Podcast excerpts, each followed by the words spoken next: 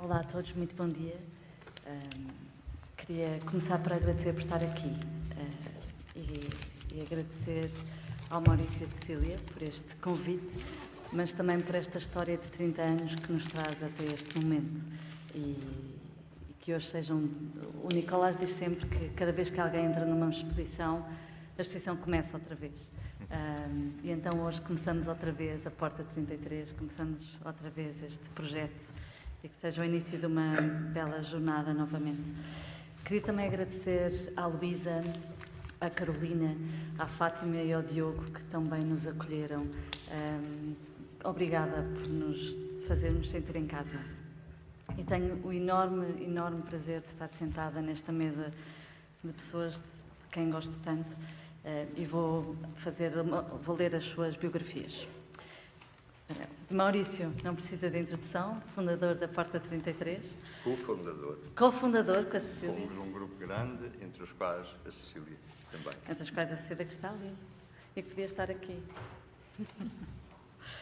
Nuno Faria, curador, diretor artístico do Museu da Cidade do Porto, tem trabalhado em contextos institucionais e, ao mesmo tempo, desenvolvido projetos independentes em zonas periféricas no panorama artístico português.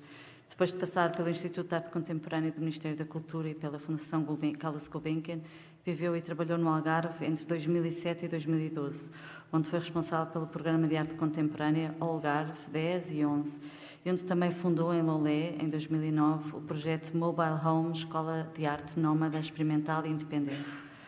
O seu percurso também passa pelo ensino, sendo docente do Instituto Politécnico de Tomar e no IAD. Até 2019 foi diretor do CIAS, Centro Internacional de Artes José de Guimarães. Foi distinguido com o Prémio da Crítica e Ensaística da Arte eh, e Arquitetura AICA, Fundação Carmoni Costa, 2012-2013, pelo projeto editorial e crítico que coordenou para o volume Para Além da História, onde se consolida o programa expositivo do CIAS. Nuno Faria tem vindo a colaborar regularmente com a Porta 33 desde 1999. Ao lado está o Carlos Bunga. Frequentou a Escola Superior de Arte e Design das Calas da Rainha em Portugal. Atualmente vive e trabalha perto de Barcelona.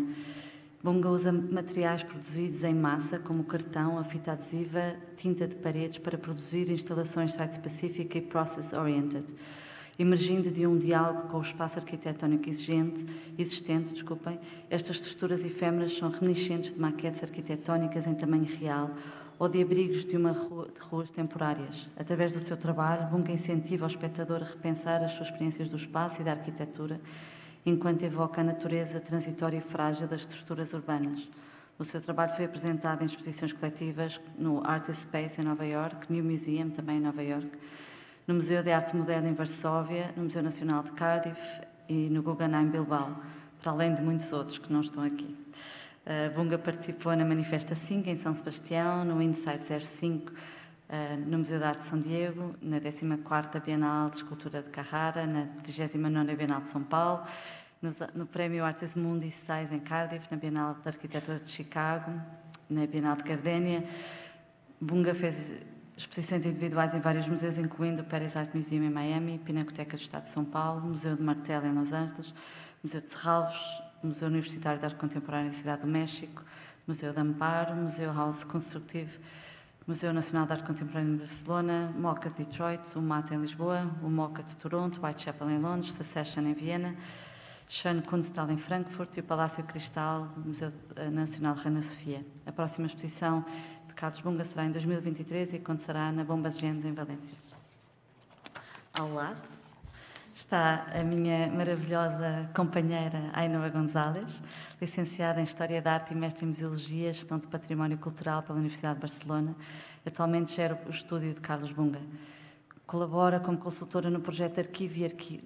Arquivo de Arquivos do artista António Montadas e é professor de gestão da... é professora de Gestão das Artes Visuais na Faculdade de Humanidades da Universidade Internacional da Catalunha desde 2015. Trabalhou durante 12 anos no Departamento de Coleções de Arte Contemporânea de Barcelona, no MACBA, como curadora adjunta da coleção, realizando pesquisas e aquisições e liderando a equipa de coleções na plataforma La Internacional. Trabalhou no CIMAM e realizou diversos projetos de pesquisa e de curadoria independente. E a mãe da Ainoa, da, da Juno e da Vano, que estão ali e que a quem também agradeço, que foram grandes inspirações para estes dias. E por fim, o meu companheiro de grandes aventuras, Nicolás Paris, que nasceu em Bogotá. O trabalho de Nicolás está intimamente ligado em questões de aprendizagem coletiva. O seu método de trabalho, baseado principalmente no diálogo, na arquitetura incompleta e no ato de desenhar e cultivar, procura construir ambientes de troca, produção e reflexões e novas formas de estarem juntos. No início de 2017, fundou o Instituto de Aprendizagem Radical, IMPAR, um local para mobilizar processos colaborativos e facilitar a ativação de grupos de estudo. Entre as suas exposições individuais, incluem-se as realizadas em instituições como o Govert Powers Art Gallery, em New Plymouth, na, Austrália, na Nova Zelândia, Caixa Fórum, em Barcelona, uh, Peticor, na NC Arte, em Bogotá, Museu de Coleção Berardo, Cádiz Art Foundation, em Paris, Museu Universitário de Arte Contemporânea da Cidade do México, entre outros também. Desenvolveu projetos para a 12ª Bienal da Havana, a primeira Bienal de Arquitetura de Chicago, a 30 Bienal de São Paulo, a 9 Bienal de Xangai, a terceira Bienal do New Museum, a 11ª Bienal de Lyon, a 24ª Bienal de Veneza e a 7ª Bienal de Mercosul. Participou em residências da Fundação Cádiz em Paris, da FAAP, da Bienal de São Paulo, a FAAP em colaboração com a Bienal de São Paulo, do Museu da Resistência RAB, da segunda da Trienal do Novo Museu e o Programa de Residências Artistas Disponíveis da Sétima Bienal de Mercosul. A sua obra integra coleções públicas e privadas como o Mosaic, coleção Romex, Tate Modern, MoMA, La Caixa, Banco da República de Bogotá, Thyssen Bonamisa, em Viena, entre outras. Bom, depois destas apresentações, a nossa ideia é cada um de nós falar durante um bocadinho, apresentar algumas ideias e depois falarmos em conjunto não só entre nós, mas também convosco. Um, algo que temos, a palavra do nosso, da nossa mesa redonda é implicar. Um, e implicar quer dizer dobrar, entrelaçar, unir, e queríamos muito não só entrelaçar-nos uns aos outros, mas entrelaçar-nos e unir-nos a vocês que estão desse lado. Estamos juntos. Era, era mais bonito estarmos em mesa, numa roda a falar, um, e, e, e temos também falado muito um, neste lugar do Porto Santo sobre os líquenes. E os líquenes como uma espécie que invade um, ou que vive uh, num, num, numa horizontalidade e de uma forma híbrida e numa relação de dependência e de reflexão sobre o contexto. E é interessante-nos pensar que este implicar é também sermos líquenes, uh, colaborarmos com este contexto, fazermos parte pensarmos sobre ele, refletirmos com ele e com ele alargarmos e, e, e invadirmos mais pedras. Implicar implica também conhecer o lugar onde estamos e por isso trouxe esta pedra das muitas caminhadas que temos feito. Implica olhar as pedras dos caminhos, uh, implica ver as marcas nas pedras. A Carolina tem feito esse trabalho de uma forma muito bonita e integrá-lo no seu trabalho um, implica um processo de escuta, um processo de discussão e um processo de colaboração. Implica proximidade e conhecimento. E nesse sentido eu sinto-me uh, muito desconhecedora deste lugar onde estamos a falar e a precisar de aprender muito com quem convosco. Um, nesta ideia de sermos Lican, a ideia de gosto da ideia de dissolver hierarquias e se calhar por isso pensava que poderíamos estar todos no mesmo nível. Um, e não nós sobre este foco da luz, mas estamos todos uh, horizontais. E, e, pensar também de que uma escola. Ah, Henrique, podes pôr a minha imagem, por favor? Um, quis trazer só uma imagem, se o Henrique me ouvir. Um, esta, uh, de um artista que também gosto muito, que é o Luís Kamitzer. Um, e uma vez, quando estava a trabalhar num projeto, um, o diretor do museu disse-lhe: o museu não é uma escola. E então ele fez esta peça, que é uma peça que se põe nas fachadas dos museus, que diz: o museu é uma escola, o artista aprende a, a comunicar e o público aprende, aprende, a fazer relações. Mais do que uma, mais do que um, um sinal que está na parede, esta peça é um pacto entre pacto assinado entre o artista e o museu.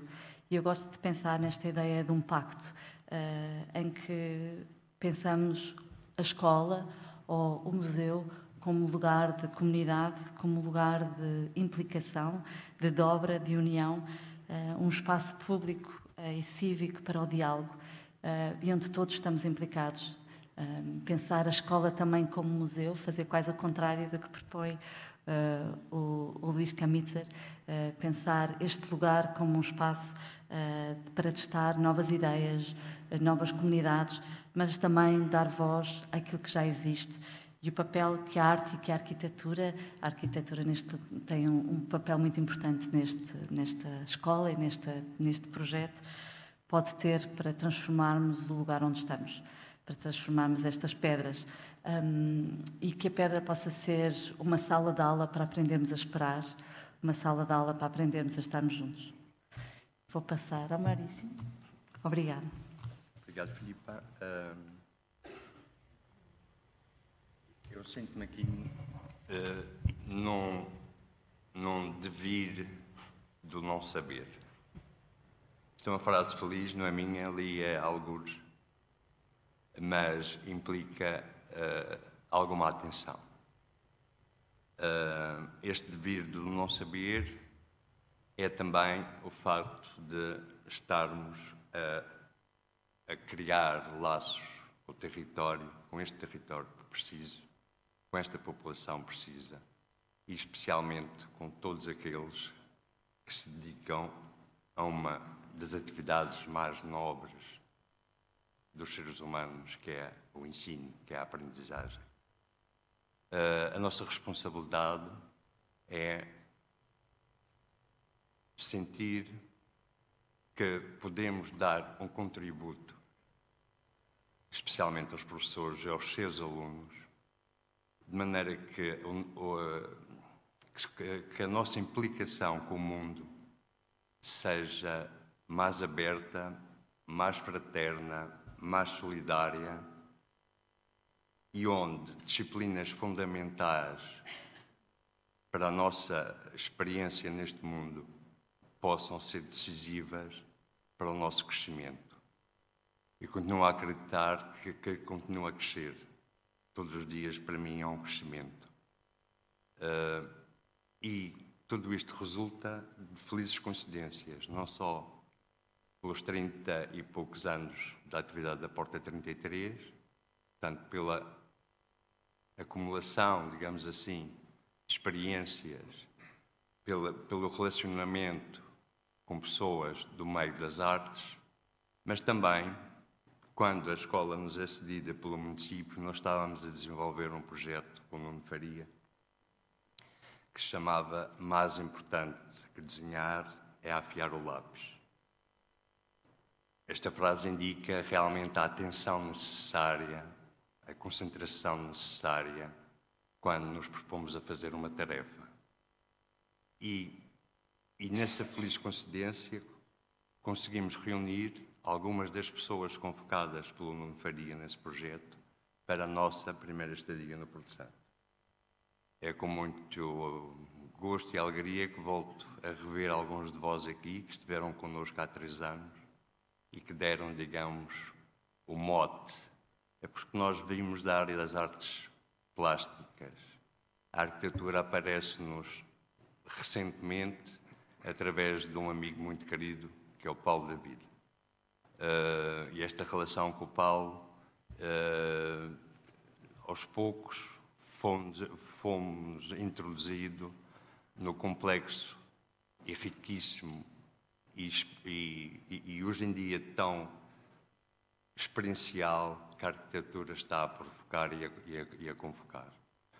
Uh, e outra feliz coincidência foi o Paulo Pires Duval, também nosso amigo, com quem já trabalhamos há, há alguns anos, nessa, nessa altura também estar a iniciar um vasto plano, que é o Plano Nacional das Artes, e que nos permitiu logo criar um segundo encontro no Porto Santo, aí organizado pelo, pelo Paulo. E isto levou-nos a centrar e a tentar focar em duas questões, ou em duas disciplinas ou em duas áreas: a arquitetura e a educação. E, e há, digamos, a potência deste edifício, uma potência reconhecida, uma vez que foi classificada de monumento de interesse público, é o único edifício, eh, o único edifício no Porto Santo com esta classificação. O fato também da secção regional da Ordem dos Arquitetos ter chamado a atenção com o prémio, eh, uma menção honrosa, pelas pequenas obras de adaptação que nós até agora conseguimos realizar. Portanto, é todo um encadeamento, é todo este devir é todo este devir do não saber que nós estamos a tentar, ou estamos, não digo a tentar, mas acho que estamos mesmo tentando de uma maneira muito empenhada. Para o qual, uh, ao longo destes últimos três anos, que é o espaço que me deia a cedência da escola e, e hoje, uh, o nosso trabalho tem sido um trabalho silencioso, quase não público, estamos a trabalhar com as instituições do Porto Santo, no sentido de criar, estamos a chamar ma mapeamentos, tentar ver como é que concretamente podemos dar o nosso contributo. Começamos a ter um panorama geral uh, e, uh, e, e, reparem que a Filipa, uh, ao nomear as biografias dos nossos amigos aqui nesta mesa e vão verificar que é comum a quase todos os intervenientes nestes painéis, a questão relacional é central. Uh, e uh, eu acho que agora vou-me calar, porque o Nuno tem coisas a dizer. Muito obrigado. Bom, eu, eu estava a pensar exatamente a mesma coisa, não vou falar porque o Maurício é que tem coisas a dizer. Bem, esta, uh, antes de mais, uh, saudar-vos a todos, aos meus colegas de, de painel e a vós aí. Um, ficou combinado que esta primeira intervenção era curta para depois conversarmos, para depois nos implicarmos uns com os outros, ou implicarmos uns com os outros, não é? Não acredito. Um, mas eu escrevi algumas palavras que, em grosso modo, vou ler e depois, e depois concluir.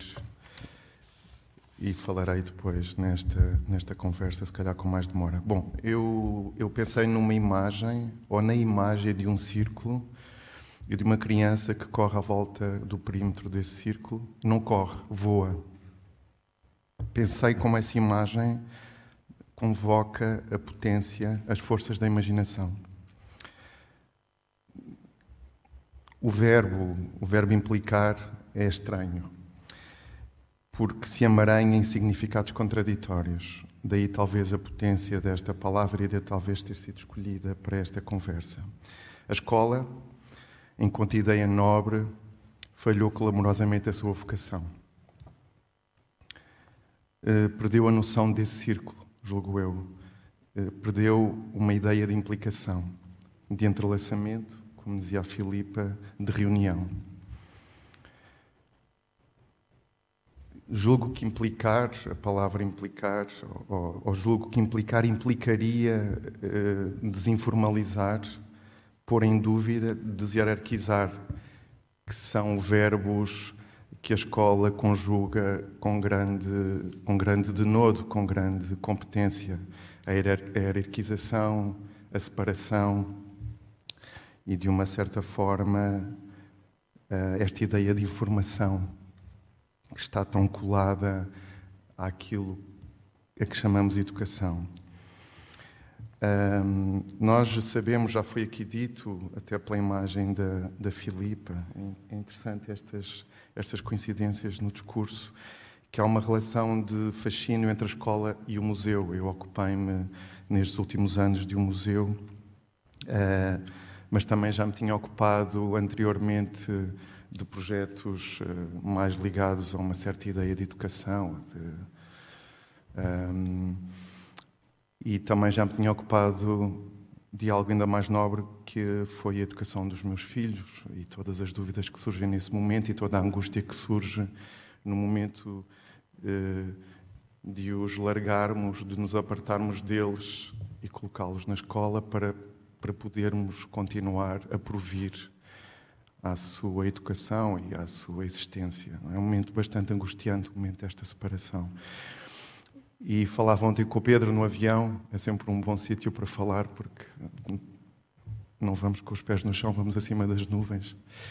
Um, e há em muitos pais, sobretudo um determinado tipo de pais, que vive talvez mais utopicamente, um, ou seja, mais menos convictos do rumo que estamos a levar, há esta, há esta vertigem de criar escola, de fazer escola, quando temos que, que quando é a altura dessa separação, para que a separação não se dê. E essa foi uma experiência que eu e a minha companheira fizemos com outros pais. Eh, é uma experiência dura. A escola é um lugar muito exigente que implica muita resistência de quem lá trabalha, dos professores. Eh, e... Mas é um momento também em que percebemos, e eu tenho trabalhado muito sobre desenho, e nessa altura percebi mais coisas do que tinha percebido antes ao ver os meus filhos a desenharem e depois a deixarem de desenhar, nós percebemos que a escola cria uma ruptura qualquer, eh, uma ruptura estranha. Eh, eu acho que é importante pensar nessa ruptura, muita gente já o fez. E nesta. Bom, quando já está perdido, quando o desenho deixou de acontecer, pelo menos acontecer no, eh, pelo menos no papel, talvez ele continue de outra forma. Um, Há outros lugares que talvez tentem nostalgicamente recuperar essa, essa potência, a potência do desenho, a potência do projeto, a potência de ver, de prever, a potência da imaginação, basicamente. E volto então à relação de fascínio e de desconfiança entre o museu e a escola, entre o campo das artes visuais e a escola, o campo que são dois lugares de aprendizagem e dois lugares de projeto. Eu acho que são que essa essa coincidência uh, é problemática, mas é muito produtiva e eu penso que trabalhamos todos um pouco nesse lugar e talvez fosse interessante discutirmos isso. O projeto da escola do Porto Santo, de que eu não quero falar nesta primeira uh, intervenção, eh, tem essa potência, tem essa, essa promessa um, e penso que é por isso que estamos aqui todos, não é? Nesse, nessa vontade de, na medida eh, do chamamento, da convocação, de participarmos neste projeto e de aprendermos com ele. Eu queria terminar dizendo que a escola é talvez, mas poderia ser talvez mais o lugar da oralidade.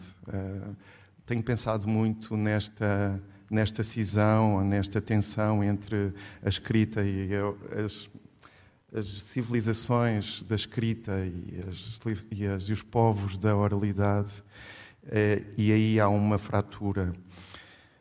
No trabalho que desenvolvi no Museu da Cidade do Porto, que desenvolvemos nestes últimos anos, pensámos muito uh, operativamente, porque pensar é uma coisa, pensar operativamente é outra, na, na forma como as instituições, penso no museu, penso na escola, penso noutros lugares, um, podem ser o lugar de criar uh, a dúvida, de desconstruir o discurso. Um, o museu e a escola são lugares de poder, são lugares ideológicos. É preciso nunca esquecer, eu acho que esquecemos muito frequentemente, e, portanto, todos os gestos, todas as palavras, todos os os desencontros são absolutamente exponenciados. Para terminar, dizer aquela, aquela belíssima frase da criança que no filme da, da, da Danielle Houillet e do Jean-Marie Straub se recusa a anunciar aos pais que não vai mais à escola. E dilo dizendo, e diz, a razão que, que dá, que invoca é: na escola só me ensinam aquilo que eu não sei. Eu diria, talvez, bom, é um texto da, da Marguerite Duras, claro. Eu diria, talvez, que é preciso ouvir as crianças. Mesmo a criança em nós, nunca é tarde para termos uma infância feliz, como dizia o outro. E os jovens, claro, é algo que eu penso que nos interpela muito agora, numa altura. Um, em que em que não sabemos para onde vamos, é preciso dizê-lo. Os adultos não sabem para onde vão, é talvez preciso ouvi-los para os ensinarmos a ouvir e para aprendermos com elas, com as crianças, com os jovens. Acho que temos que ensinar a fragilidade e a dúvida, e acho que nestes tempos de incerteza temos que dizer que não sabemos para talvez conseguirmos, no lugar da escola, uh, criar um verdadeiro fluxo uh, e inventarmos a escuta outra vez. Obrigado. Um, olá a todos. Um, um, para mim é um, é um prazer e uma emoção estar aqui. Eu sou português, até já desde 2005 vivo fora de Portugal. Portanto, podermos estar aqui na, na Ilha de Porto Santo a falar aquilo que podemos chamar, na minha perspectiva, uma espécie de escola do futuro, uh, me parece ser um conceito que se pode aplicar a, a muitas outras escolas. Portanto, as escolas estão cheias de problemáticas, estão cheias de problemáticas que o, que o Nuno também referiu, a responsabilidade de ser pai, a, de, a deixar os nossos filhos. E eu tenho uma certa sensação que a escola sempre, muitas vezes, é um espaço bastante castrador. Não é? Um, e gostava de relacionar um pouco também com a minha prática, o meu trabalho, uh, que sempre me perguntam se eu sou, tenho uma formação de arquiteto. Uh, eu não tenho uma formação de arquiteto. Uh, acredito que todos nós temos uma formação de arquitetos, porque vivemos num espaço casa, um espaço que é familiar, um espaço que sentimos que é nosso, e eu penso que realmente é uma responsabilidade e que todos temos de poder, e a possibilidade que temos de poder falar do espaço casa. Uh, eu não sei se é possível pôr a, a primeira imagem do, que, que, eu, que, eu, que eu selecionei. Um, este é um projeto. Não, era a outra anterior. Ah, um, Sim. Uh, como disseram, eu trabalho com materiais uh, banais, frágeis. Este é um projeto feito no Museu de Detroit, em 2018, uh, eh, e é um grande labirinto. era um labirinto onde as pessoas podiam circular, um, havia espaço onde não podias passar e tinhas que dar a volta e chegar a um centro da, da peça. Um, a ideia de, do público, a ideia do público é muito, muito importante um, eu penso que o público é quem constrói a obra de arte. Uh, eu penso que a obra de arte não termina um artista, termina o público. Acredito que a arquitetura não é. A arquitetura necessita das pessoas, portanto, eu realmente penso que os espaços arquitetónicos uh, sem pessoas são espaços fantasmas. Portanto, são as pessoas que ativam. Os espaços fantasmas são espaços que se degradam e se perdem no tempo. Portanto, as pessoas são esses organismos que ativam os espaços, que os alimentam, que dão vida e são essenciais para poder trazer vida aos espaços da cidade e aos espaços das nossas casas. Um, no meu trabalho, a ideia de processo é muito importante, mais do que projetar num resultado final o que vamos fazer, ou num projetar num plano arquitetónico uma ideia, me interessa a ideia da experiência. Portanto, eu quando faço os meus projetos, normalmente acontece o que estou a fazer aqui neste momento, que é viajar no, no sítio e não trabalhar tanto sobre um plano arquitetónico. Portanto, o viajar, o sentir o lugar, o estar no lugar, o falar com as pessoas, o sentir a terra, o sentir a água é muito importante. E eu penso que essa metáfora relativamente ao, a este momento em que estamos aqui, é uma primeira vez que estou em Porto Santo, é muito importante esta ideia de sentir o lugar. A ideia de sentir que a arquitetura também tem que ser um espaço que esteja vivo, um espaço onde o público é importante ter em conta. Portanto, eu digo público quando falamos de um público, pode ser uma coisa mais museolística, mas eu digo público, eu digo em relação à população. Portanto, eu penso que um dos desafios grandes do projeto da escola aqui de Porto Santo são as pessoas.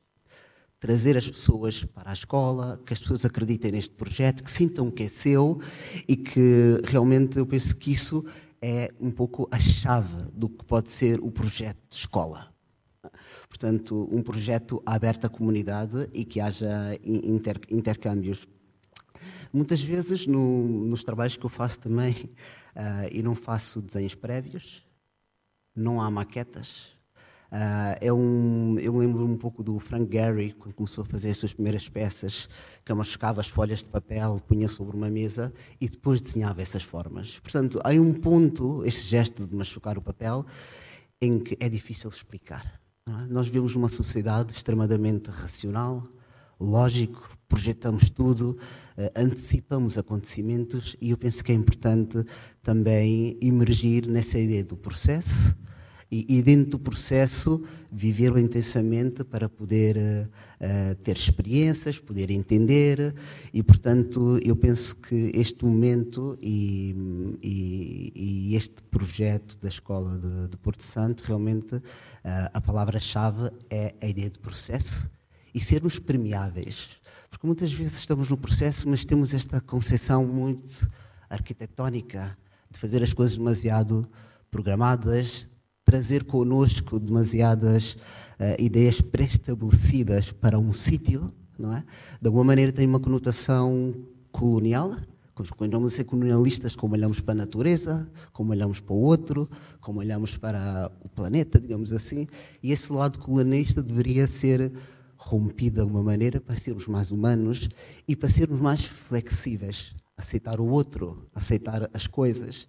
E, portanto, eu penso que este projeto deveria também ter, deveria, é muito importante ter esse sentido humilde, esse sentido humano, para podermos entender o que é a escola, que no fundo é a base de uma sociedade, mas uma escola que seja aberta, uma escola de futuro, uma escola flexível e uma, uma escola integradora.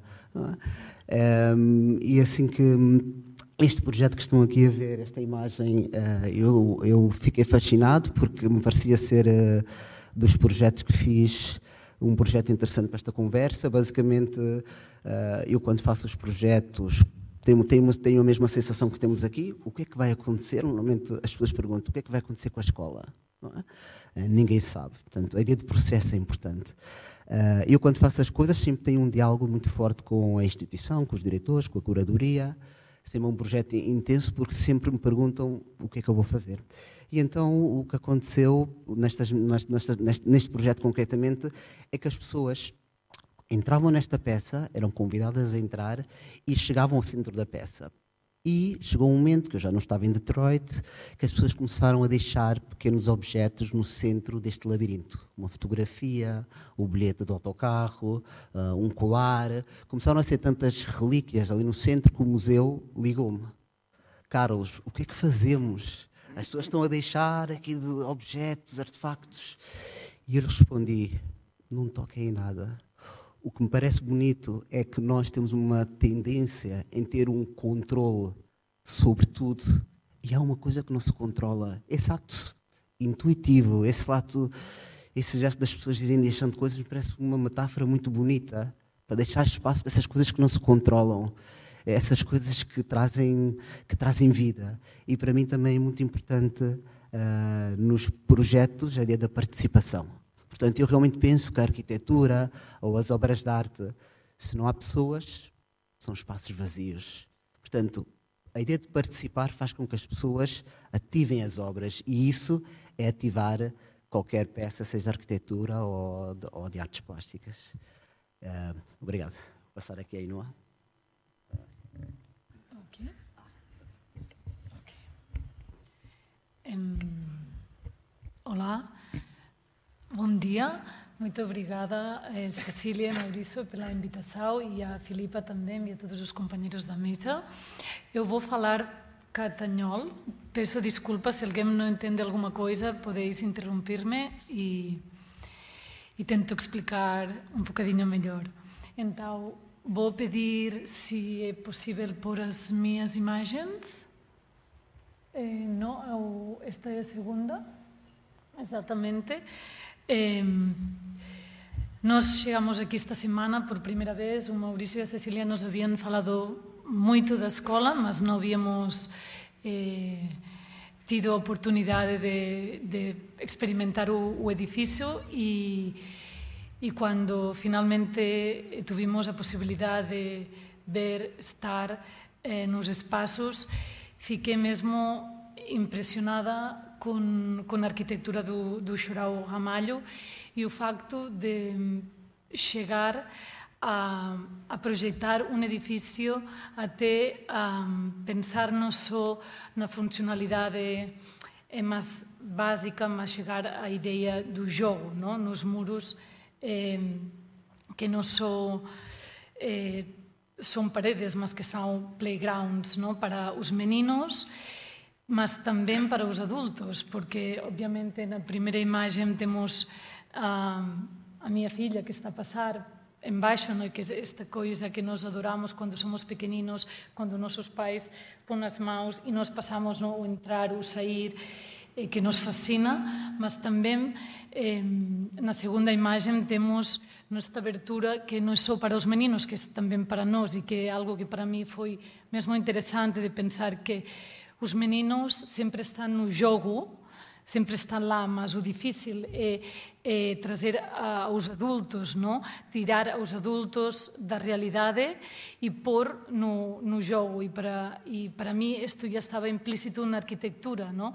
O, o Ramalho não só está a trabalhar como arquitecto, há aqui uma mirada também eh, artística, poderíamos dizer, não? como há tantos outros artistas que trabalharam na ideia do playground, a Niels Norman, moitos outros, agora non vou a mencionar, mas acho que é mesmo interesante esa conexão e tamén a, a idade, porque para, para mí a escola non é só a escola na, na idade infantil, mas tento pensar este proxecto como unha escola da vida, non? porque Afortunadamente, os humanos, a diferencia dos animais, temos un cerebro que é plástico e que aprende sempre. Nós estamos sempre en proceso de aprendizagem e acho que é, é por iso que tem todo sentido eh, pensar en un proxecto onde onde falaba con, já non me lembro, alguén estaba a dizer un centro cultural, mas tamén eu acho que unha escola per se, no? que pode ser a escola da vida, no? onde todas as disciplinas se encontran todos nos implicamos, a comunidade no? e, e tamén eh, os distintos profesionais que estamos aquí a partillar hoxe uh, os nosos conhecimentos. Non é? Eh, e tamén unha outra cosa interesante para mí olhar os planos da, da escola era que originariamente non había vedações. E, e Cando estes días estaba a andar pela ilha, vi as outras escolas con todas as vedações, os muros no, fechadas, e era un bocadinho contradictorio no, de ver un proxecto tan aberto, no? esta ideia, eu acho que está todo implícito nesta arquitectura, todas as ideas que, que, que podemos imaginar nesta escola do futuro que estaba a dizer o Carlos, mas que já o Ramalho acho que estava a intuir o que queria experimentar de alguma maneira. E isto de uma parte eh, e da outra, não sei se podemos passar a segunda imagem, slide. E, e depois, no, na, no mesmo percurso, quando estávamos a, a ver o, o perímetro, o, o contexto da escola, entrei numa casa abandonada e E foi sorprendente porque depois, no dia seguir, eu, eu fiz esta foto, mas estava a falar com a Sónia, que está aqui também presente, e estava a perguntar, olha, estes materiais, não? então começamos a falar uh, da obviamente das pedras, da geologia que é fascinante na ilha, mas também uh, das canas, não? da Ilha da Sal. Estava tudo, o paisagem, a natureza, a climatologia todo este saber vernacular, no, da arquitectura vernacular, estaba lá, mas era unha ruína, no? e, cando estivemos un bocadinho a subir a, ao Pico Branco, vemos esta arquitectura vernacular que está quase a desaparecer, mas tamén tiña un bocadinho a sensação que é moita riqueza, moito eh, saber eh, no, da, da comunidade, no? a inteligência, este saber local, que de alguma maneira eh, podes, podes estar apagando, mas que é preciso, e acho que ten todo o sentido, de, de fazer eh, este exercicio no? de recuperar, de pôr en valor eh, tudo o que a riqueza da ilha en moitos sentidos. Estou a mencionar só a arquitectura porque foi o exemplo máis inmediato, non? mas onte a Fátima está a falar das viñas, ah, acho que as tinturas, há moitísima a geologia é fascinante, nós só chegamos na segunda e estamos ainda a descobrir e a sentir que a ilha tem muita coisa para oferecer. E era um bocadinho esta reflexão que, que queria partilhar e também esta ideia de que a ilha sempre, as ilhas em geral, não têm esta particularidade de, em espanhol, eh, nós dizemos ailha, estamos aislados, não? E gosto muito do termo porque é muito físico eh, e de alguma maneira pode ser uma prisão, não? Mas também esta escola acho que pode ser uma porta ao mundo, não? E quando falávamos também ontem com a Luísa, estava a dizer, olha, eh, nos meninos da ilha, ela está a trabalhar há muito. Eh, ela dizia uma coisa que a mim me, me fiquei toda a noite a pensar, que era, ela estava a dizer, não tem muita curiosidade, não, não há muita curiosidade. E isto fiquei como em choque, não, de pensar, olha, eh, temos que a curiosidade é a fonte de, de aprendizagem, não é? E, e acho que que um challenge para todos poder uh, abrir esta, explorar não, e traçar os vínculos entre as instituições, as distintas instituições da ilha não, e a própria escola, os artistas, os arquitetos e entre todos fazer eh, implicar-nos nesta nesta joia não, que acho que é da escola. E isto é. Obrigada. E agora o Nicolás vai Hola, eh, voy a falar portuñol eh, e vou a tratar de fazer o melhor que posso. Eh, eh, muito obrigado estar aqui, é uma alegria imensa. É a primeira vez que fico em uma um ambiente como este, uma ilha no meio do Atlântico e eu estou sentindo, me sinto muito estranho, é uma sensação bem particular. eh, que todavía no, no encuentro de escribir o entender para mí. E eu estou falando disto também porque eh, eu acho para mim estar em uma escola ou falar ou pensar acerca de las escolas é uma sensação extraña. É também um, um lugar que não consigo entender. Eh, entonces voy a tratar de falar de algumas coisas em desordem, mas al final voy a intentar conseguir engranar tudo. Eh,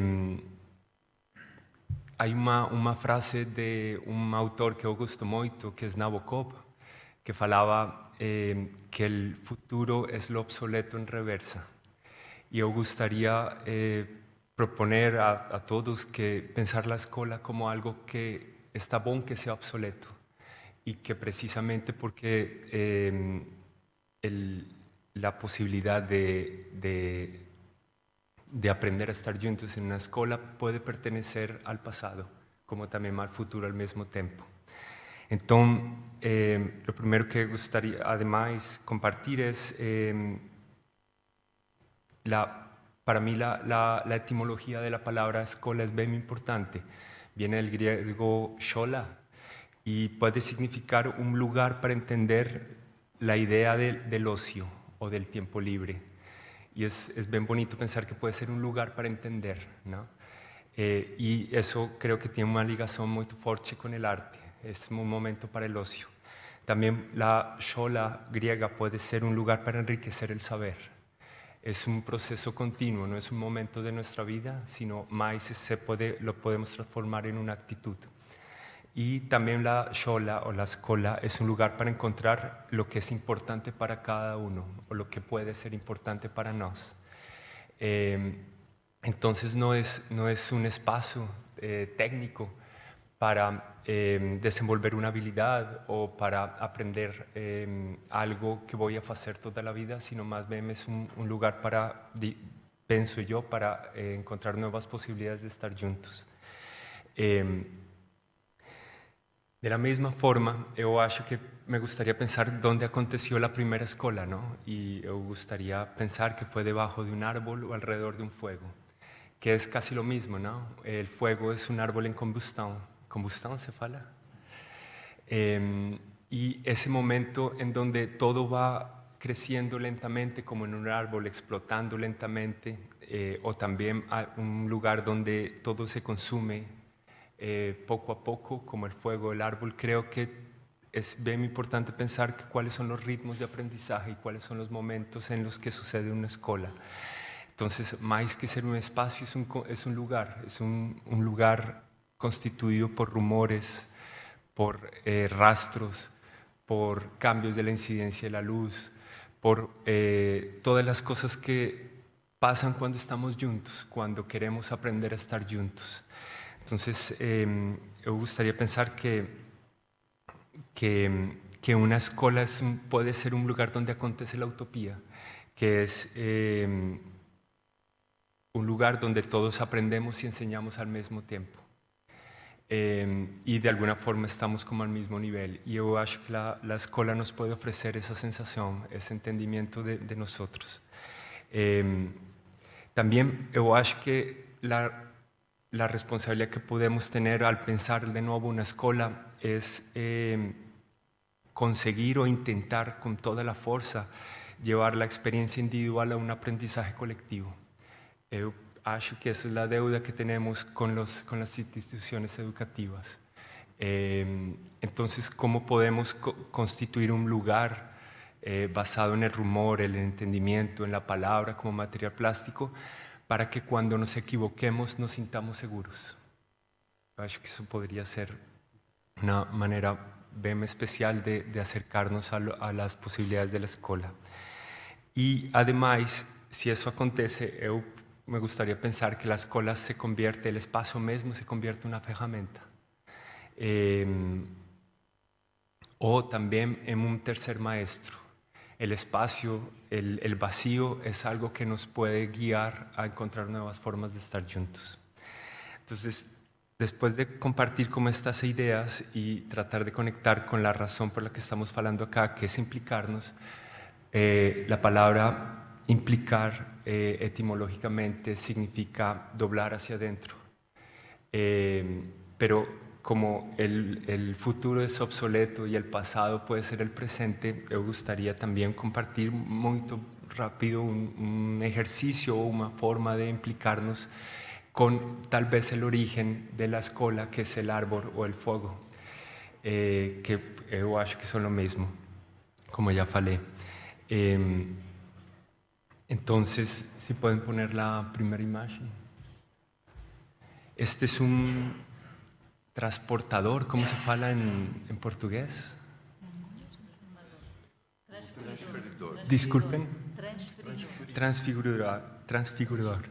Es una ferramenta que he estado desenvolviendo a partir de dar paseos por el bosque, mas eh, estas reflexiones acontecieron sobre todo trabajando y haciendo oficinas y workshops eh, o pequeñas escolas móviles sin infraestructura, que es parte esencial de mi trabajo. Y esta es una ferramenta para medir el vacío. Eh, yo acho que en relación con la arquitectura, pues la arquitectura es la piel del vacío, ¿no? Eh, pero en estos paseos por el bosque he encontrado, eh, tratando de implicarme con los árboles, eh, y también implicarme el cuerpo, mi, mi espacio interno con, con, con la floresta, eh, intentar medir eh, el vacío entre los árboles. Y he encontrado, es una, es un, es una idea, eh, he conseguido más o menos demostrar que es una constante en la naturaleza, que la distancia entre los ángulos de las ramas de casi todos los árboles son 90, 30 y 60 grados cuando vos esté en la mano relajada. Entonces esta ferramenta es como un tronco de un árbol cortado. Si puedes pasar la siguiente. Esta es como la, la, la, la imagen del, del, del, tronco, que, que como ustedes saben son unos anillos que van midiendo el tiempo. Mas eh, lo que consiguen es vincular diferentes eh, momentos de la floresta, más que, más que crecer. Eh, y si puedes pasar la siguiente. Entonces pasa a ser esta ferramenta y yo estoy tratando también presentar esta, este, este objeto, esta ferramenta, como tratando de hacer una ligación, una conexión entre entender la, la arquitectura como una ferramenta para aprender a estar juntos y una ferramenta también como una extensión de nuestro cuerpo, pero nuestro cuerpo como algo colectivo. Entonces, eh, nuevamente, eh, los ángulos de, la, de ferramenta pueden medir eh, 30, 60 o 90 grados. Y si ustedes van a dar un paseo por el bosque, que pienso yo que es el origen de toda escuela, van a poder encontrar y medir los ángulos de casi todos los árboles y encontrar una misma relación. Y esa misma relación la tenemos en los corpo. Si ustedes tienen la mano relajada, van a ver, este es un ángulo de 60, de 30, y si la extienden de 90. Más acontece lo mismo con los bronquios de mis pulmones, más también acontece lo mismo con los ángulos de las neuronas de, mis, de mi cerebro o con los ángulos del sistema reproductivo y las venas del cuerpo. Entonces, esa, esa esa intención de vincular el interior con el exterior, pero no solamente el afuera y el adentro, sino también vincular diferentes escalas, o acho que puede ser una, una boa forma de aproximarse a esta nueva idea de escola, un lugar para aprender a estar juntos. Era eso. Obrigado. A ideia era continuarmos e podíamos continuar imenso, mas já não temos tempo e não podemos, não vos posso passar a palavra. Ah, mas desculpem. Não, ainda temos. Já temos Ah, ainda temos? Temos, temos. Ah, desculpem, achei que eram 10 e Afinal, peço imensa desculpas, não sei ler as horas. Te- Temos, É às eh, 11 e um quarto. temos 45 minutos, mais Ok. ou menos, não é? Ainda é tempo. É, ainda temos. Então, ah, se calhar com estas ideias que estamos, podíamos começar a pensar ah, juntos. Eu pedi-lhes para eles pensarem em perguntas que pudéssemos levantar ah, uns aos outros e que pudéssemos começar a conversar a partir de questões. Volto-vos a, a passar a palavra de alguma pergunta que queiram fazer. Tu não tens perguntas? Eu tenho, tenho sempre imensas. Hum, eu gosto da ideia de, hum, do futuro obsoleto. Obrigada. Eh, e como é, que, como é que uma escola pode ser o lugar do futuro obsoleto a partir deste espaço que habitamos e que queremos habitar?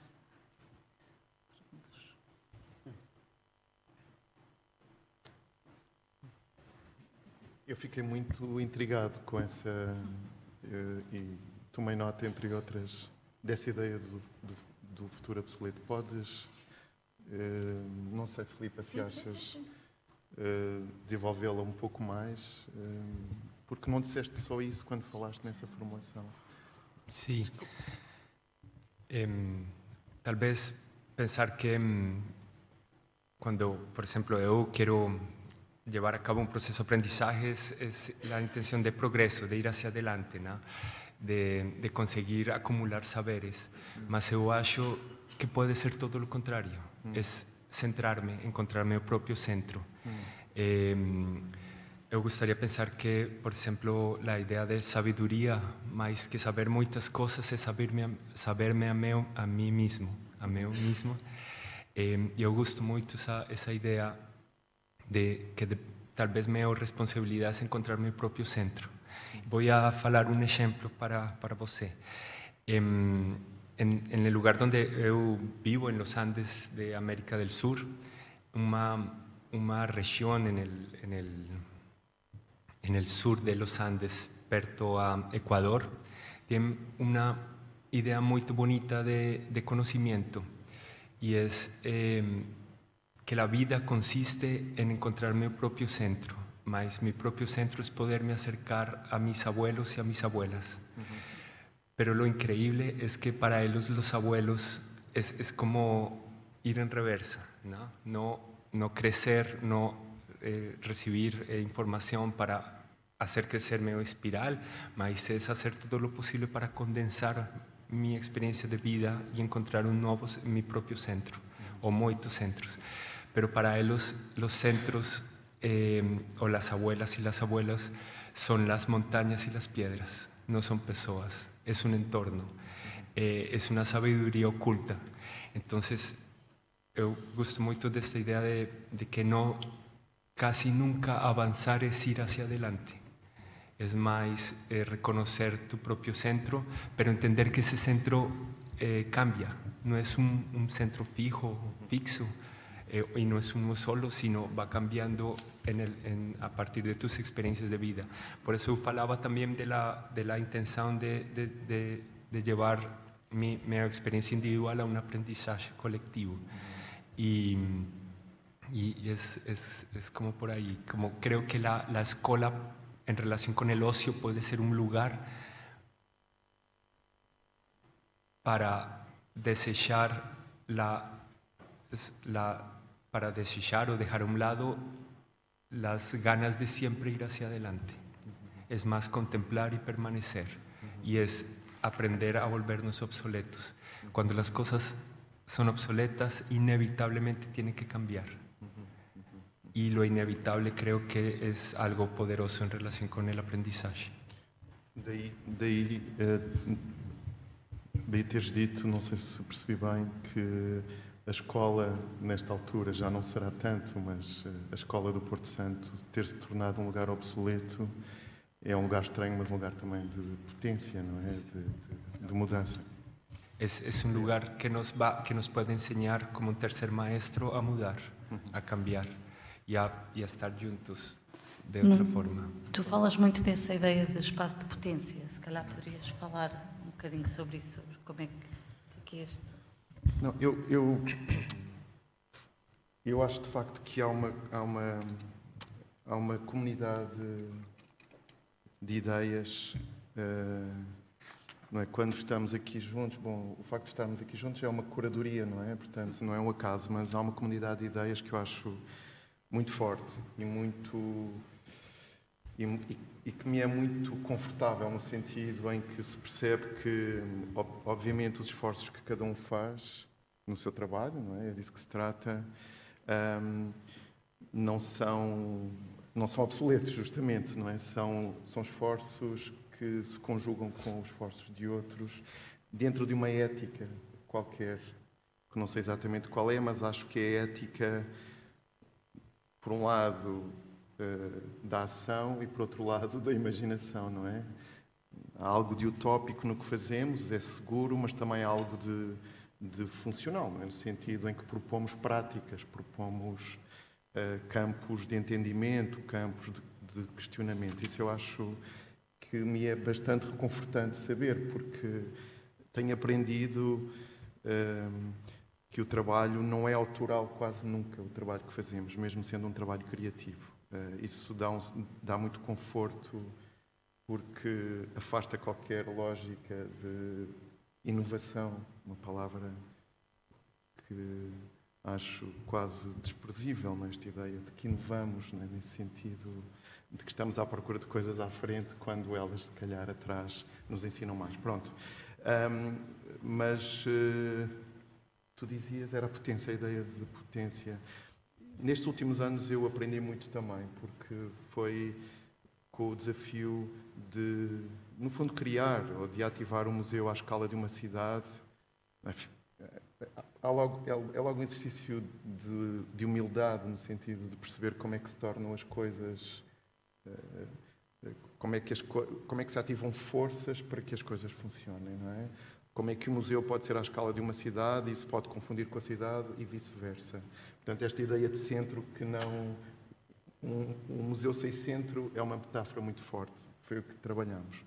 E hum, isto para dizer que Outra aprendizagem, eh, de facto, que nestes anos mais recentes fiz também, com as equipas com que trabalhei, é que,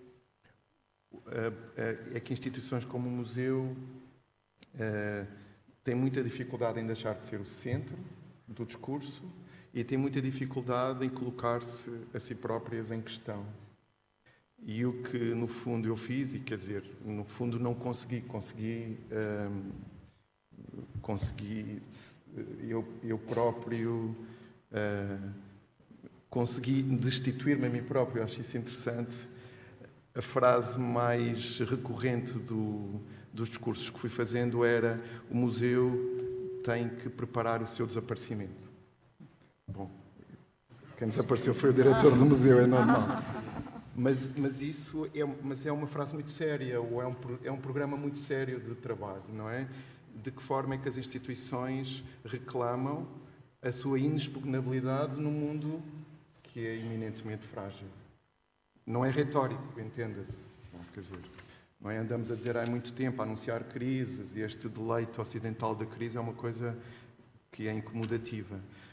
Mas o museu aprender a, a, a, preparar o seu próprio desaparecimento, assim como a escola, poderíamos dizer, é, são realidades intermutáveis, é um belo programa de trabalho que vai muito para além de uma questão técnica, ou de uma questão. Quer dizer, não se trata propriamente de que o museu abandone a sua, os seus usos.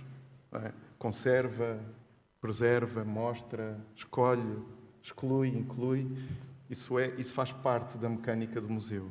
Mas é mais eh, como é que o museu descobre a sua vocação, ou redescobre, a sua voz. Um, e, e, temos tido exemplos, não é? O Museu Nacional do Rio de Janeiro que arde, o, o Arquivo da Cidade de Colónia que, eh, que colapsa, não é? Sei lá, a Cinemateca de São Paulo. Não sei, são muitos os exemplos das catástrofes associadas a lugares de inexpugnabilidade e de preservação de uma memória ou de documentos que consolidam essa memória. Um, e são sinais brutais e quase finais de uma, de uma fragilidade.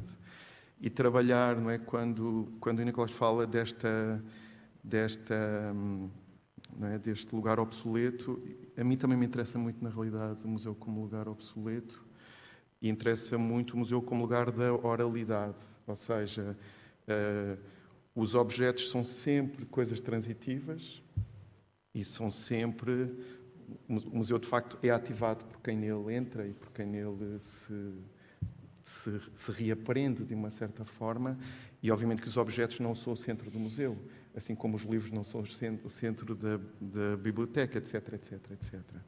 Um, claro, há uma tensão, obviamente, com aquilo a que, a que estamos cada vez mais expostos, a, a como é que é dizer, e a seguir calmo, aos revisionismos, aos, aos, negacionismos. Portanto, esta tensão entre história e memória, entre documento e, e, e, a, e, a, e, as, e um, entre documento e corpo, entre, entre. É óbvio que são instituições, o museu e a escola, que precisam de ser repensadas, mas também precisam ser reativadas como estas, estas maravilhosas propostas nos, nos, nos dizem, não é? Ainhoa, tu, tu tens trabalhado muito. Querias falar? Desculpa. Não, não, não. Tens trabalhado muito também com o contexto da escola e pensar a escola. O que é que tu achas que é preciso, que a escola precisa de desaprender? Como é que a escola pode ser um lugar de desaprendizagem? Sim, por exemplo, nos anos que estuve no MACBA, estivemos a trabalhar un proxecto eh, desarrollado pela, pela Generalitat, de, pelo Departamento de Educação, que son as escolas Magnet, por exemplo, que non sei se conocen porque foi un proxecto que nos Estados Unidos arrancou nos anos 70 e foi consolidado nos 80, mas agora como 3.500 escolas Magnet ou institutos Magnet eh, e en Cataluña implementaron, copiaron, copiamos este proxecto, mas hubo tres instituciones que fuimos a, fizemos a prova piloto. Foi o MACBA, a Filmoteca de Barcelona e o, a, TV, a Televisão Nacional, eh, en colaboração com eh, escolas que estaban en risco de eh, segregação, segregação Então, eh, o máis interesante é que nos, en este período, cando nos uh, ofreceron a posibilidade de participar en este proxecto dentro de un museo, de facto foi a única vez en 12 anos que un museo, acho que estaba nun terreno totalmente desconocido, que nos presentaron o proxecto e dixeron, olla, eh, quen quere participar, independentemente dos departamentos, exposições, programas públicos, arquitectura, eh, abrimos a, a possibilidade de que se, se traballe en un equipo interdisciplinar. Então, fomos moita xente de diferentes departamentos que comenzamos a traballar eh, juntamente as escolas para eh, desarrollar un currículum eh, que partía da escola, mas com uma instituição de, de, de referência, de, de prestígio no? cultural ou científico, no nosso caso era cultural, para desenvolver eh, em quatro anos toda, um, todas as assinaturas através de, das artes. E no principio foron tres escolas, agora eu já non estou no museo, mas são máis de 45 escolas non só na cidade de Barcelona, en toda a Cataluña, mas unha coisa que para mí é moito importante que aprendimos durante o proceso é un dos requisitos que precisan as escolas que queren formar parte eh, deste proxecto é que o 80% da, da escola, dos professores da, da equipa, do, um, têm que concordar, têm que formar parte desta. têm que eh, subscrever ou, ou adicionar-se ao projeto. Tem que haver um consenso da maioria da, da escola, porque se que acontecia que muitas vezes as escolas e os museus, uh, os equipos estavam divididos, igual que nos, nos perguntaram quem quer participar, e estávamos todos em um en un terreno absolutamente desconocido, ¿no? traballar, colaborar con profesores, desaprender, porque os programas educativos traballaron sempre nunha liña moito específica, aquí había conflictos de intereses e foi o máis fascinante de tudo, no? entender que a colaboración implica no, desaprender por parte de, de, pelas partes, en realidade, no? E, e basicamente un bocadinho, iso é moito largo, mas podemos falar depois se alguém tem curiosidade. Mas acho que era o reto. Posso? Posso? Um, olha, uh, eu gostava apenas de. Bom, queria fazer uma pequena aportação. Relativamente ao, ao Nicolas, o da Escola Obsoleta, gostava de, de referir ao Marco G, o grande filósofo, tinha um conceito chamado futuro anterior eu acho que se pode aplicar aqui também esta, esta coisa entre o futuro e a parte do passado. Temos esta estar ali entre uma coisa e outra. E gostava de falar também desta questão do, da arquitetura, que nós estamos a falar de espaço e tudo mais, e de uma relação que a mim me interessa muito, que é falar da ideia do que eu me sinto próximo, eh, que é o, a arquitetura ou os arquitetos animais. Portanto, nós, o interessante da vida arquitetónica um, quando pensamos no, nos animais, nos pássaros, nas abelhas, uh, que fazem estas estruturas extremadamente perfeitas, mas que para nós é difícil entender. Essa simplicidade, essa, digamos, genética ou esse acumulado conhecimento de décadas que continua no tempo, mas continua a, a surpreender-nos. Então, a mim parece interessante quando falamos de arquitetura e, e relacionar com a arquitetura animal, que cria aqui um abismo que nos faz questionar. Nos faz questionar muito mais do que as nossas próprias arquiteturas e faz questionar uma questão de a complexidade de uma teia de aranha, a complexidade de, das casas das abelhas, é, é, é um nível feito por umas criaturas tão pequenas que os nós nos continua a surpreender. Portanto, eu penso que realmente esta sensação de surpreender vai ao encontro de ainda termos um ego muito grande, de sermos o centro do mundo e de termos um pouco a dificuldade de retirar isso e te, tentarmos entender, que é um discurso que cada vez fala mais, que fazemos parte de um sistema e de um ecossistema. Não é? Portanto, cada elemento nesse ecossistema tem um papel. Seja um animal, seja uma planta, seja uma flor. E, portanto, este projeto da escola me parece interessante pensar dentro desta metáfora de um ecossistema onde cada elemento tem o seu papel e que entre todos eles se possa construir uma, uma teia ou uma colmeia mas onde tem que existir muita generosidade da parte de todos para poder olhar o que temos à frente. Significa, neste caso, a terra, a pedra, a água. Uh, vivemos num mundo onde, num mundo tão tecnológico, a tecnologia e com a pandemia se acelerou tanto, que eu penso que nos, nos deixa num estado bastante, ou cada vez mais nostálgicos. E esta nostalgia, que vai ao encontro da nossa, da nossa essência, nos leva a essa ideia de sentir a necessidade de tocar a terra, de abraçar-nos, de beijar-nos, fazer o amor, de tocar as plantas. E então eu penso realmente este projeto no Porto Santo, nesta ilha pequenina, que pode ser um projeto laboratório, eu acho que a palavra laboratório é importante trazer para, para, para esta mesa e para este projeto. Neste laboratório, eu acho que é muito importante que não evitar os olhares e essas posições colonialistas. Que a colonização tem uma conotação que, que, nós muitas vezes vamos com as colónias. Não é isso, é, é, é, esse lado colonialista que tem muito de arrogância, que tem muito de superioridade, que tem muito de poder.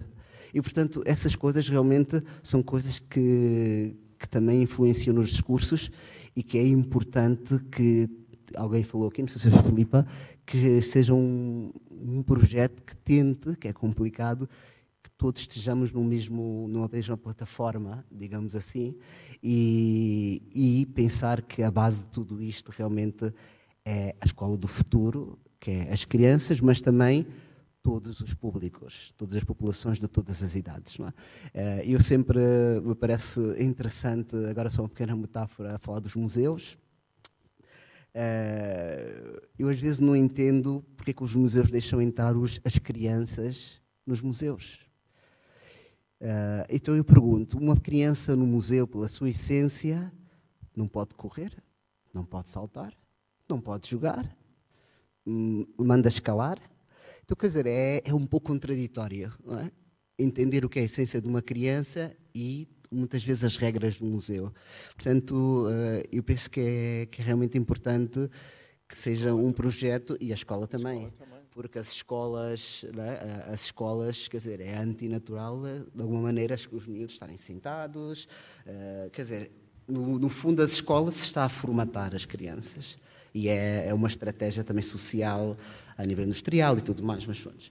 Mas, uh, mas pronto, queria deixar um pouco isto assim aberto, esta coisa da arquitetura dos animais, que é uma coisa que me fascina e que penso que tem uma, várias questões a se poderem ser uh, levantadas e questionadas. Queria-te fazer uma pergunta, Maurício.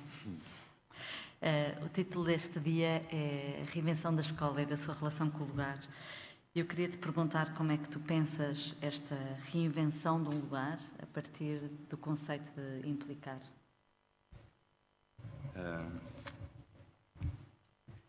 acho que penso muita coisa e, uh, acho que a razão principal deste encontro foi dar-nos a, dar a conhecer mutuamente. Uh, há aqui pessoas com quem já estamos a trabalhar, professores, uh, e, uh, e, e, não estou a tentar fugir, mas fundamentalmente era dar cara a este projeto. Pronto, este projeto faz com pessoas. eu confesso que sinto a grande vantagem de estarmos numa ilha uh, isolada, fora, digamos, das grandes visibilidades e, portanto, e talvez mais livre em termos de experimentar o erro. Uh, mais livre em termos de ocuparmos o nosso tempo. Poderá ser um tempo mais focado, uh, mais intenso uh, e não tão disperso. Nós, nós vivemos um mundo em que o nosso tempo é muito disperso. Nós estamos a tentar responder a muitas questões em, em, em simultâneo e, por vezes, uh, deixamos de realmente dar importância à essência dessas próprias questões. E as questões vão se alimentando e a gente andamos um pouco atordoados, um pouco uh, perdidos, num certo sentido. Mas nós somos adultos e temos uma função uh, essencial, que é tratar das nossas crianças, não é? Trazê-las ao nosso mundo, que é um, nosso, é um mundo realmente velho e obsoleto. E, mas é um mundo que, ao mesmo tempo, temos um grau de conhecimento e de, uh, que nos pode ajudar a, a, a, a nos reinventarmos. Uh,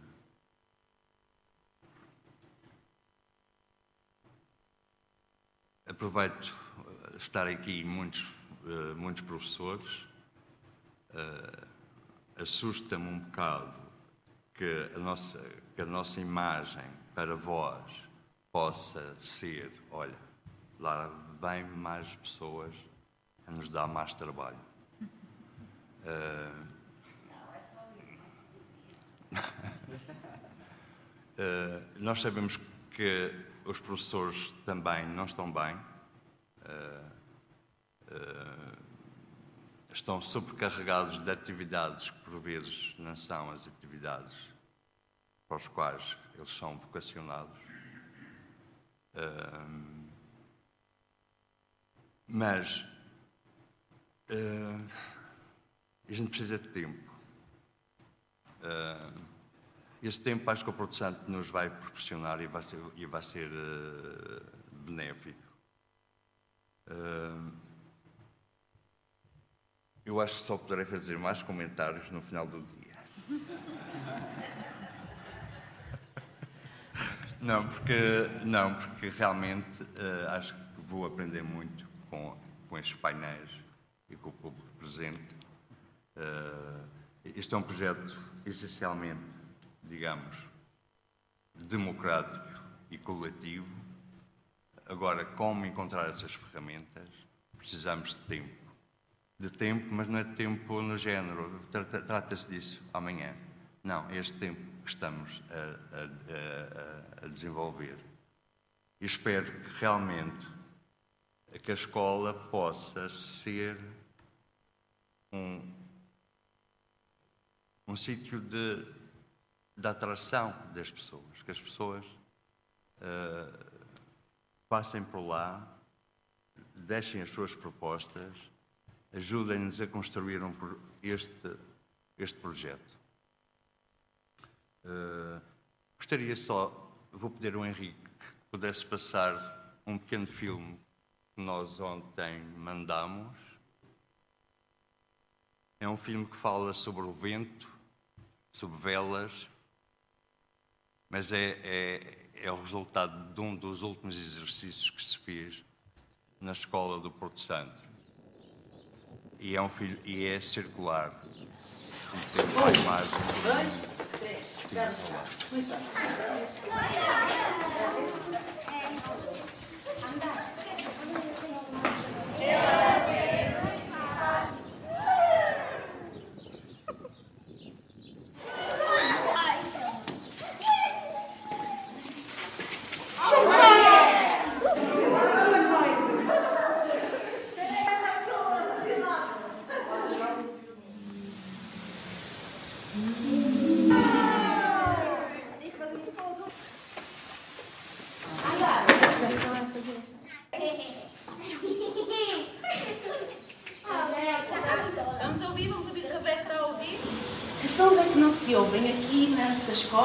Muito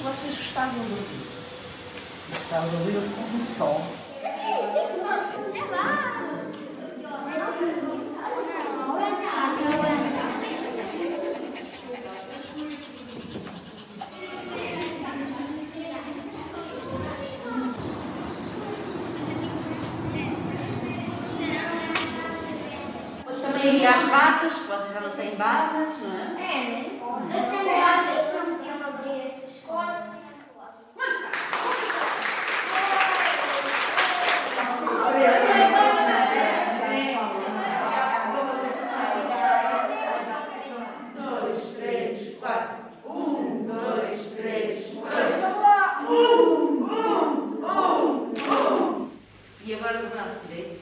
Não sei se posso fazer muito.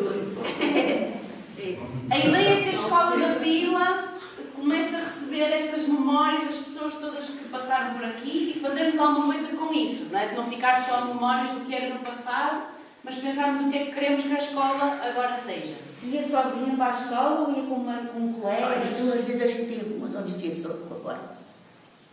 Não pergunta se passou. Não pergunta se passou.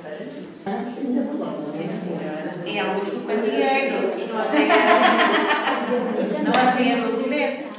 Não, isto aqui não tinha nada. Isto aqui não passava carros praticamente nenhum e eles não tinham esta vedação. Ah, não tinha vedação? Não, não, não. Era uma escola livre. E os meus brincavam à vontade. Foi aí que o lanche deixou de ser pão com marmelada. Começou a ser pão com outra coisa. Já não Talvez na segunda uma convivência diferente, é só para fazer e tal. A gente com 10 anos acaba esta escola. Não, era totalmente temos. Todos ficavam cá. Hoje em dia já todos viajam. Temos que fazer isto. Também subiam à cobertura? Sim, subíamos aquilo, trapávamos aquilo tudo. Claro, sempre sujeito aos castigos. Saltar, de vez em quando subir, os mais arrojados conseguiam passar para este para o teto. Depois subiu aqui para cima da escola, para lá, para aquele bloco, subiu. E quem dizia dos outros, não era só eu. Os outros estavam aqui dentro, via-se para a janela, uh, que a gente estava na rua, estava preso. Uma infância muito boa, tínhamos muita liberdade aqui, não havia perigo. Era muito bom, por acaso gostei. E que estão a dizer, há pessoas que recuam no tempo através de um cheiro, de uma comida. De... Eu sempre que eu entrei aqui nesta escola parece que recuam no tempo. Sim. Verdade? Impressionante.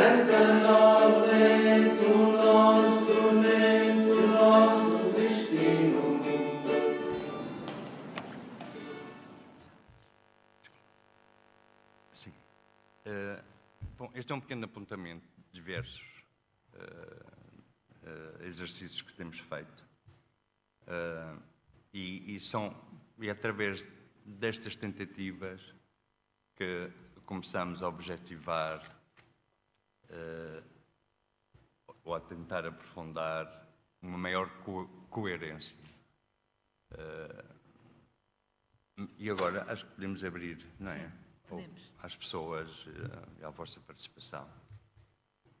Façam perguntas, comentem. Eh, nos ajudem a estar neste lado de cá também.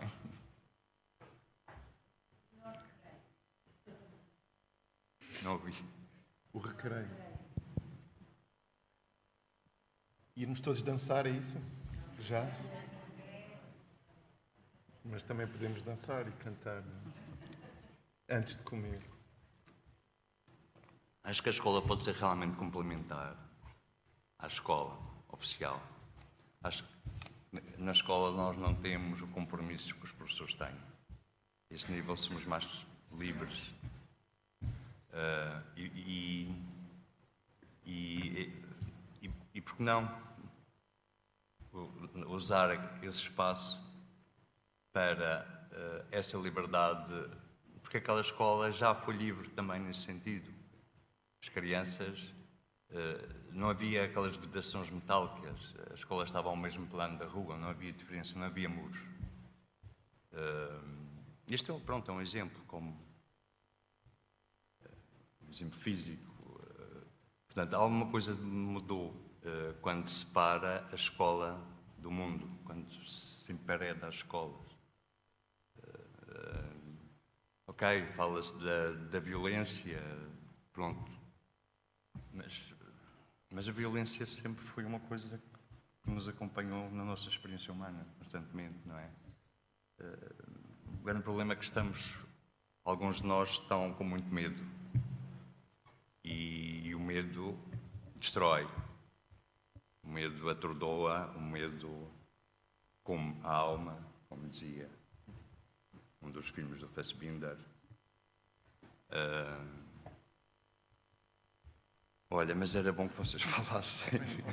Ou vamos para o recreio. Claro. Há o microfone, não sei. Desculpa. Não sei se funciona. Não sei quem é mais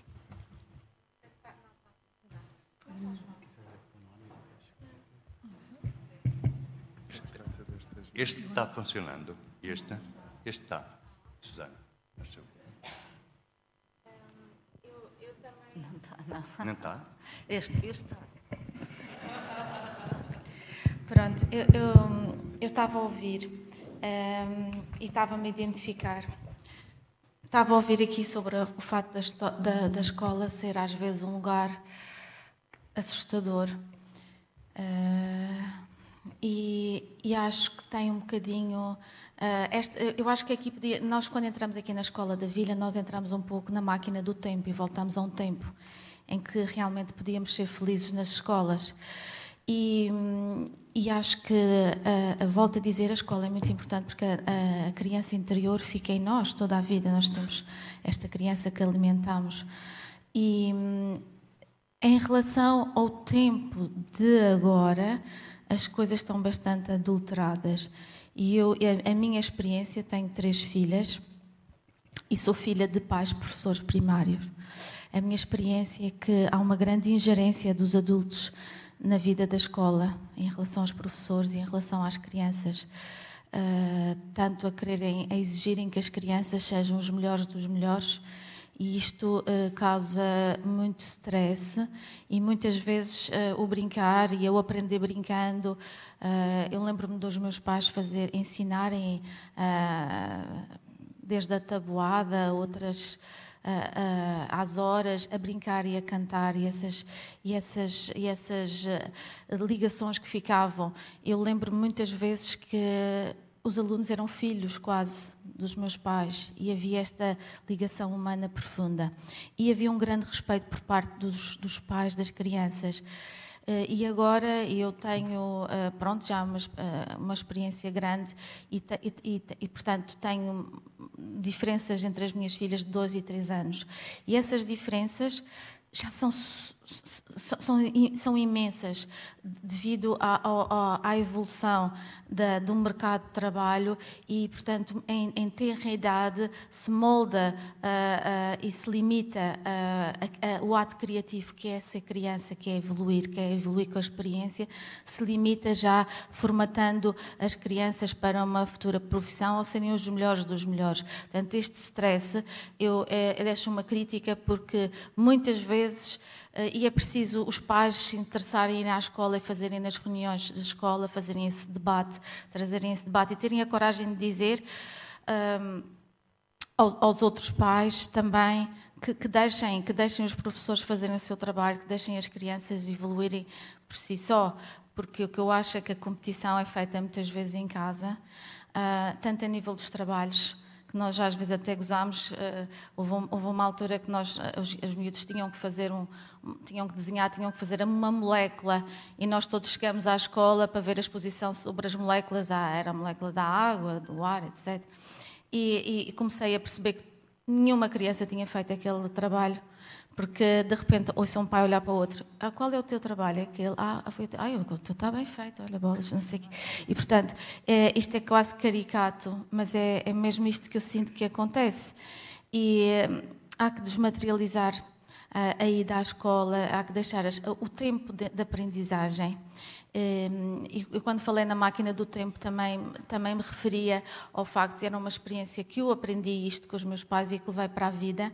Eh, e também na minha inserção, há um tempo, na minha inserção na, na, na minha própria escola, há um tempo para aprender e haviam alunos que aprendiam um ritmo mais, mais rápido e alunos que aprendiam um ritmo mais lento. Esta escola proporciona, eu tenho a certeza que esta escola da Vila proporcionou isso.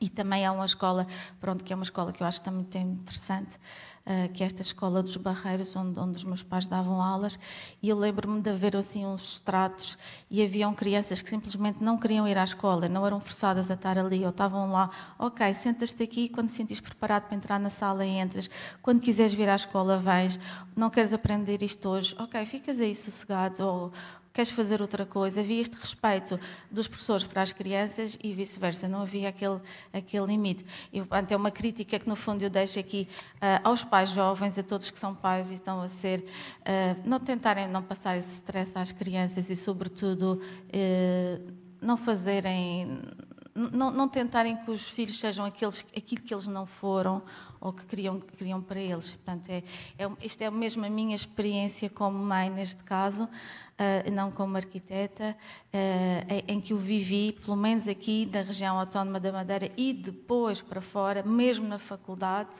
há uma grande ingerência de toda a família no que deve ser a evolução do ser humano, que é uma coisa bonita, e ver também disto de uma maneira mais positiva, não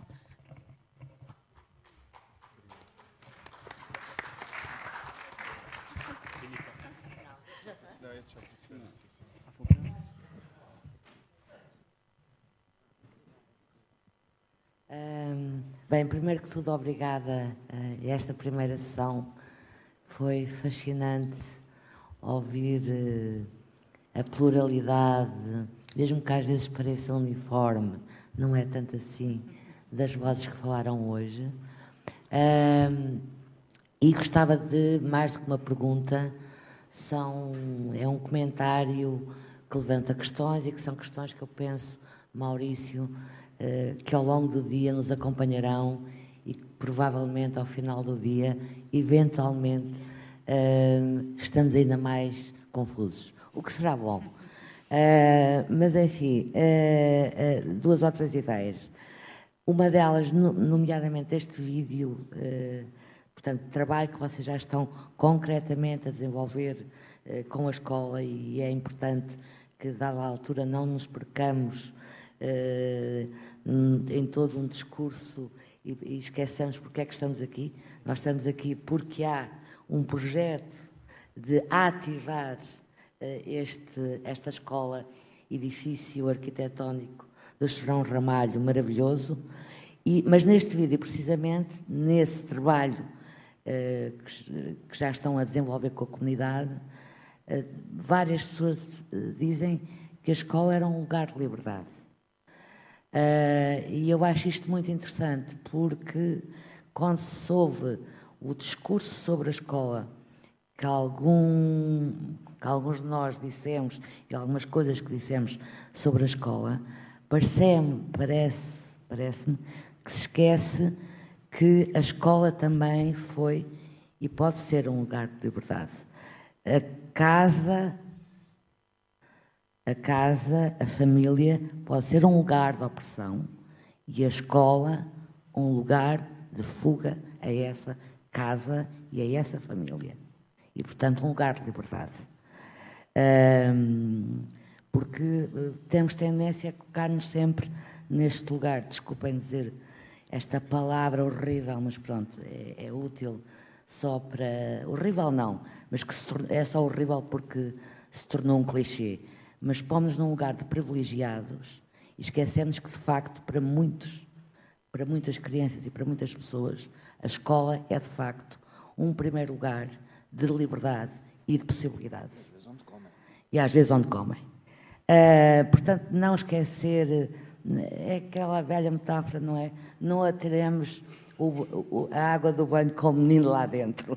Portanto, cuidado, acho que devemos ter o cuidado deste discurso anti-escola, e do discurso uh, da escola como, um, como como só eh, o lugar de, de, de repressão, eh, eh, de fim da, eh, da criatividade infantil.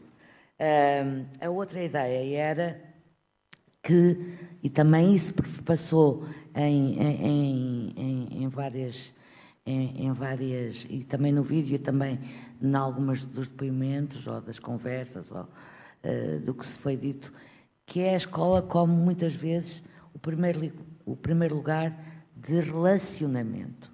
Ou seja, onde se aprende a estar com os outros da mesma idade, mas uma mesma idade que pode ter cores, tamanhos, corpos, eh, maneiras de falar diferentes. Portanto, um, um espaço, a escola é também, muitas das vezes, o primeiro lugar de relacionamento com o outro, para além do estrito círculo eh, familiar, se não tiverem nascido num orfanato. Eh, recordo sempre como, não é? Portanto, a- a- a escola como esse lugar de aprendizagem, de relacionamento alargado com os outros, da mesma idade, mas que têm corpos e modos diferentes de falar, que vêm de sítios diferentes. Ahm, por fim, outra ideia. Eu gosto imenso da ideia de desaprender, mas para desaprender tivemos que aprender antes. Porque desaprender implica que antes aprendemos. Eh, ou em casa, ou na escola, ou na internet, ou nas redes sociais.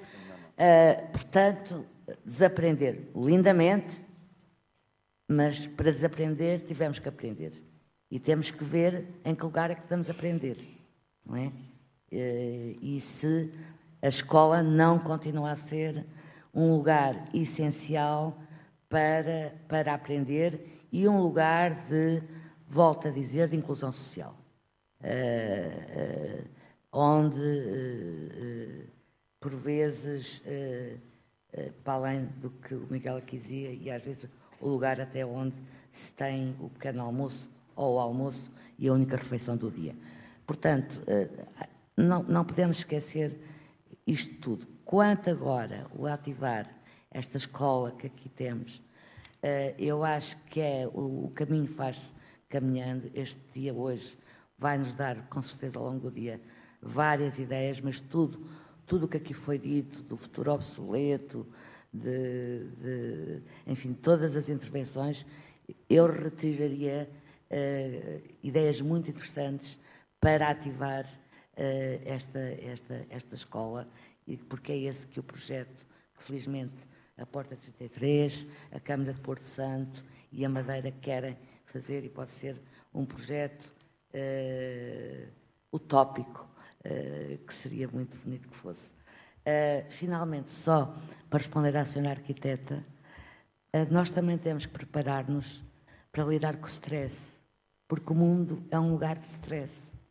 Portanto, a- as crianças e nós todos temos que aprender a, ligar para o a- a lidar com o stress. Portanto, eh, concordo consigo numa coisa. Acho que provavelmente estamos num momento que todos temos ideias para a escola, ou melhor, para a educação, eh, e, e- e- e provavelmente houve-se demasiado todos os elementos eh, com a mesma, com a mesma, sem hierarquia. Eu gosto de hierarquias, digo já.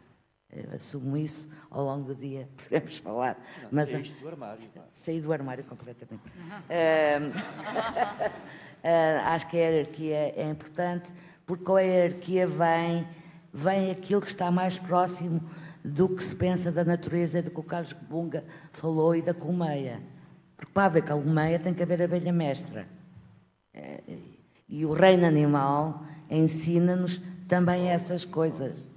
E pólen, claro. Pronto. Mas, ma- mas pronto, isto para dizer que me parece que enquanto eh, há uns anos atrás o professor era a autoridade que falaria sobre o que deve ser uma escola ou o que deve ser a educação, hoje, eh, com a entrada eh, demasiado horizontal para mim de todos os elementos envolvidos na, na, na questão eh, da escola, há uma cacofonia que por vezes não parece muito útil. Hum, mas porque de facto temos que, para sermos humanos e para lidarmos com o mundo, desde sempre, e o Maurício acabou de dizer violência, sempre houve, nós também temos que preparar as nossas crianças para o stress e para o trauma, porque ele vem de um modo ou do outro. Pronto, só para início de dia.